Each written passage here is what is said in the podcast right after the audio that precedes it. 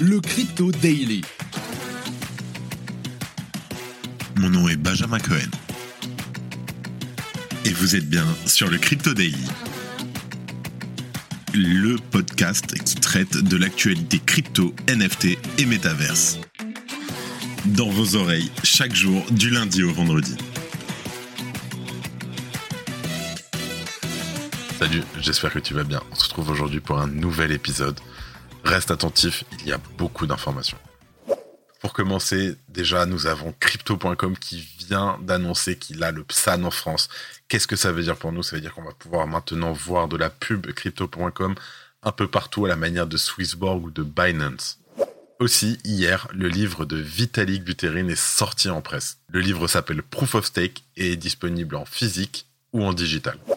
Aujourd'hui, on va beaucoup parler de la conférence qui a été organisée hier à Paris par la Banque de France où les plus grands noms de la finance mondiale se sont réunis. En première info, on va parler du gouverneur de la Banque de France, François Villeroy de Gallo, qui a révélé une date approximative pour le lancement de l'euro numérique. Il a également précisé les rôles de cette monnaie. En deuxième news, nous allons parler de Christine Lagarde, qui nous a expliqué hier qu'elle préférait laisser courir l'inflation plutôt que d'aider les ménages européens à survivre à la hausse des prix. De plus, elle ajoute que Bitcoin n'est pas une monnaie, même si c'est le cas depuis plus d'un an au Salvador. T'inquiète, je t'explique tout. Et pour finir, nous avons un invité spécial aujourd'hui qui va nous faire un état des lieux du marché des NFT. Mais avant tout ça, et comme d'habitude, le coin du marché. Here comes the money. Here we go. Nous enregistrons cet épisode, nous sommes le 28 septembre 2022 et il est 14h. Je sais, j'ai un petit peu de retard. C'est très dur les amis aujourd'hui, nous avons une journée sanglante. Je vois des moins 7, moins 10, moins 7, c'est horrible. Nous avons une market cap en baisse d'environ 5,5%, avec une market cap évaluée dans les alentours de 920 milliards de dollars. Nous avons un Bitcoin qui saigne et qui est redescendu en bas des 19 000, en baisse d'environ 7% sur les dernières 24 heures, qui s'échange aux alentours des 18 900 dollars. Un Ethereum qui suit avec une baisse de 7%, qui s'achète aux alentours des 1300 dollars. Un BNB en légère baisse de 4%, c'est toujours moins que les autres, à 270 dollars. Un XRP en baisse d'environ 10% à 0,42 centimes de dollars. Le Cardano en baisse, pareil, de 5% à 0,43 centimes de dollars. Et le Solana qui tank aussi à 32 dollars en baisse de 7%. Et en dernière position, le Dogecoin toujours aux alentours des 0,06%. Une des grosses baisses que je vois aussi aujourd'hui est celle de Cosmos, le Atom, qui subit une euh, baisse de 10,5%, et ce qui est d'ailleurs un peu bizarre, notamment avec le nouveau white paper qu'ils ont sorti il y a deux jours. Je t'en reparle très bientôt. Allez, les news maintenant. Le déploiement de l'euro numérique est enfin daté, mais quels seront ses usages? Comme je te l'ai dit un peu plus tôt, une conférence sur les opportunités et les défis de la tokenisation de la finance, ainsi que le rôle des banques centrales, s'est tenue ce mardi 27 septembre. L'événement a réuni d'importants acteurs de la finance traditionnelle, à savoir Christine Lagarde, présidente de la Banque centrale, Jérôme Powell, le président de la Fed, Augustine Carstens, le directeur général de la Banque des règlements internationaux, Ravi Menon, directeur général de l'autorité monétaire de Singapour, et François Villeroy de Gallo, le gouverneur de la Banque de France. Au début de cet échange, François Villeroy de Gallo a bien précisé qu'il faut distinguer MNBC de détail et les MNBC de gros. Un euro numérique de détail serait avant tout destiné aux citoyens de l'Union européenne dans leur vie de tous les jours, tandis qu'un euro numérique de gros desservirait plutôt les banques centrales et les grandes institutions financières. Le gouverneur de la Banque centrale a ensuite révélé une date approximative pour le lancement de l'euro numérique. Je cite en Europe, nous sommes à mi-chemin de notre phase d'étude. L'eurosystème prendra sa décision d'ici fin 2023 pour un lancement potentiel en 2026 ou 2027. Je suis sûr que la présidente Christine Lagarde pourra apporter un éclairage sur ce projet. Il a bien dit 2026 ou 2027. Ensuite, le gouverneur de la Banque de France est revenu plus en détail sur les rôles à pourvoir par les MNBC de détail et de gros. D'abord, quels seront les rôles de l'euro numérique de détail? Tout d'abord, selon Gallo, une MNBC de détail pourrait jouer un rôle d'ancrage dans le monde numérique. Un rôle comparable à celui que jouent les billets dans le monde physique. Le but étant de préserver l'accessibilité et la facilité d'utilisation de la monnaie de banque centrale. Ensuite, un euro numérique de détail contribuerait à soutenir la souveraineté monétaire et l'autonomie stratégique. Le gouverneur de la Banque de France explique donc qu'un euro numérique empêcherait que les cryptoactifs dits privés, mais aussi les MNBC non européennes, soient utilisés comme des actifs de règlement. D'ailleurs, conclusion intéressante et surprenante, le gouverneur de la Banque de France a évoqué l'aspect décentralisé que devait prendre l'euro numérique sous cette forme. Je cite, un euro numérique de ce type pourrait et devrait être décentralisé dans sa mise en œuvre dans l'esprit des partenariats publics-privés. Alors, joke, parce qu'ils veulent tout faire sauf de la décentralisation. La notion de décentralisation évoquée par François Villeroy de Gallo reste bien évidemment assez floue et limitée. Et cela ne fait certainement référence qu'à une poignée d'acteurs. Ok, et maintenant, à quoi servira l'euro numérique de gros? Premièrement, le gouverneur de la Banque de France évoque les progrès en termes d'accessibilité et d'interopérabilité que les MNBC pourraient apporter pour les paiements internationaux. Une MNBC de gros pourrait contribuer de manière significative à l'amélioration des paiements transfrontaliers et en devises, sujet sur lequel nous avons fait des progrès l'an dernier. Et deuxièmement, une MNBC pourrait freiner le développement des stablecoins, type d'actifs qui, bien entendu, sans surprise, ne plaît pas vraiment aux banquiers centraux. On l'a vu, on le sait. Une monnaie numérique de banque centrale de gros pourrait en effet accompagner la tokenisation des titres en jouant le rôle d'actif de règlement de ces titres, que les banquiers centraux n'apprécient. Je cite, Ne pas offrir une monnaie de banque centrale de gros aux intervenants de marché risquerait d'ouvrir la voie à une utilisation large des prétendus stablecoins, ce qui poserait bien entendu un risque systémique. On sait très bien de quoi il parle quand il parle de, problèmes systémiques de stablecoin. Merci Doc encore une fois. Et pour finir, il y a de nouvelles expérimentations pour la DeFi et le Web3 qui peuvent être intéressantes. En effet, pour conclure son discours, De Gallo a dévoilé qu'une nouvelle série de trois expérimentations ont été lancées pour l'euro numérique. Je cite Deux de ces expérimentations concernent plus particulièrement l'amélioration des paiements transfrontaliers, en travaillant sur l'interopérabilité entre monnaie numérique de banque centrale à l'aide de solutions innovantes, comme par exemple un outil de gestion de la liquidité fondé sur la technologie de finance décentralisée. Et ça, pour ça, c'est de la DeFi. Il est en train de parler des AMM, les market makers. La troisième expérience vise à travailler avec d'autres partenaires européens pour approfondir les expériences précédentes sur l'utilisation de l'euro numérique comme actif de règlement sûr pour les titres tokenisés. Il s'agit d'émettre et de distribuer des obligations tokenisées sur une blockchain. Nous en saurons davantage au sujet de ces expérimentations au cours des prochaines semaines.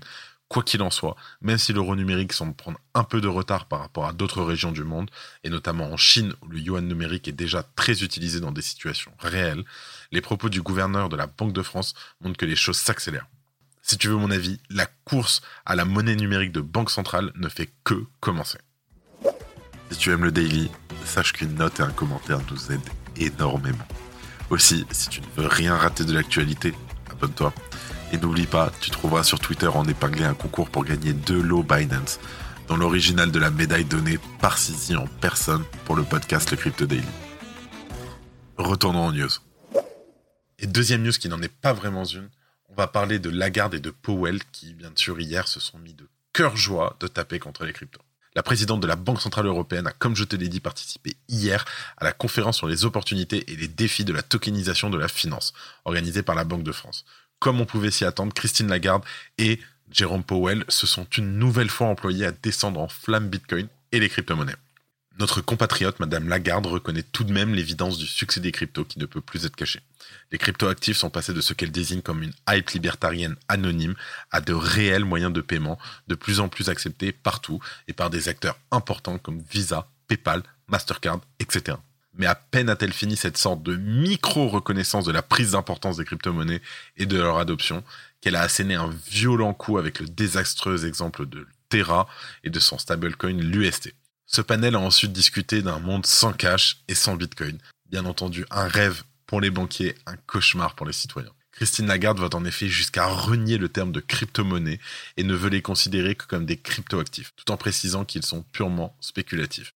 Quelle est l'unique et seule monnaie numérique qui trouve grâce aux yeux de la présidente de la BCE L'euro numérique, bien sûr, puisqu'elle en aura le contrôle entier. D'ailleurs, comme pour toute monnaie numérique de banque centrale, surtout une fois débarrassée de l'argent liquide.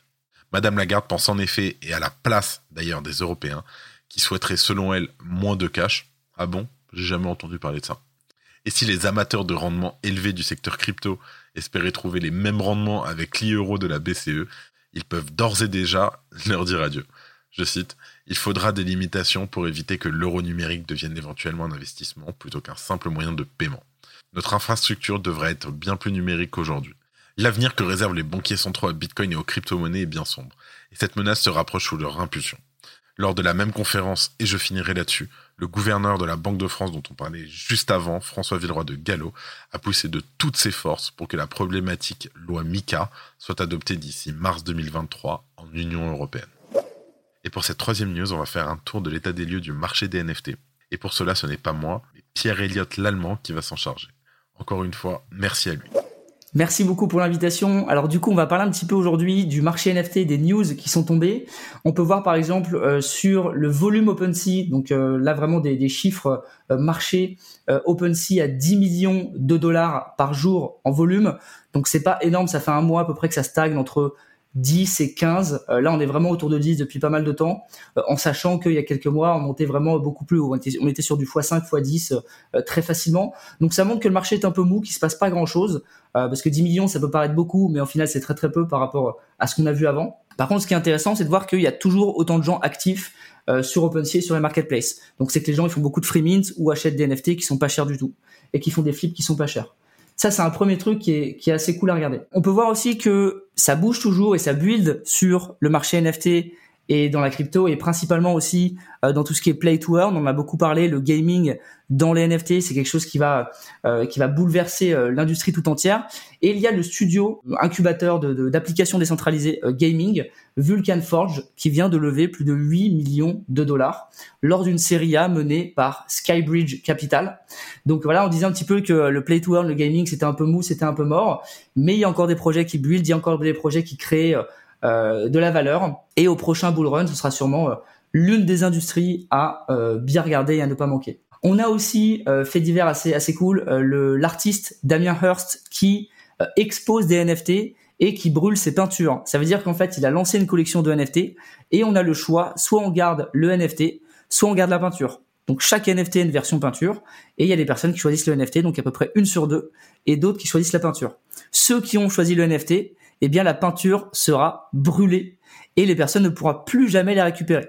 Donc il y a un événement là dans pas longtemps où euh, il va il va brûler euh, les peintures qui sont qui sont destinées à être brûlées. Les personnes qui ont le NFT du coup n'auront plus jamais accès à cette œuvre physique. Et du coup, ce qui sera intéressant de voir, déjà dans un premier temps, c'est une innovation et ce sera aussi super intéressant de voir à l'avenir qu'est-ce qui aura le plus de valeur? Est-ce que les gens vont, vont accorder plus d'importance à un asset digital ou à une œuvre physique qu'ils pourront avoir chez eux? Et ça, je pense que ça va être assez intéressant d'observer ce qui va se passer. Voilà un peu pour les news du jour. J'espère que ça vous a plu. Euh, j'ai aussi, moi, de mon côté, un podcast NFT Builders.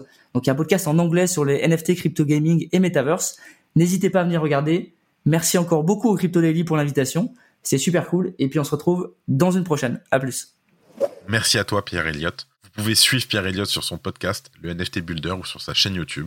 Comme d'habitude, je te mets tous les liens en description. Et pour finir, les actualités en bref. La CryptoBank Web3 High s'est associée à Mastercard afin de lancer une carte bancaire personnalisable avec le visuel d'un NFT dans notre possession. Le projet Pixelmon avait suscité l'hilarité et l'agacement au sein de la communauté crypto en début d'année, après avoir non seulement levé plus de 70 millions et ensuite dévoilé des visuels particulièrement peu soignés. Aujourd'hui, Pixelmon essaie de faire désormais son grand retour avec une esthétique plus léchée. Vont-ils parvenir à susciter l'enthousiasme? Je n'y crois pas. Ciblé par de nombreuses critiques et poussé à la sortie, Alex Mashinsky décide finalement de céder son poste de président-directeur général de CEO de Celsius à une autre personne moins contestée par les créanciers, en espérant que cela calme les ardeurs du régulateur. Info dont on parlera un peu plus prochainement, la plateforme de prix crypto Nexo Group est la cible de plusieurs plaintes aux États-Unis.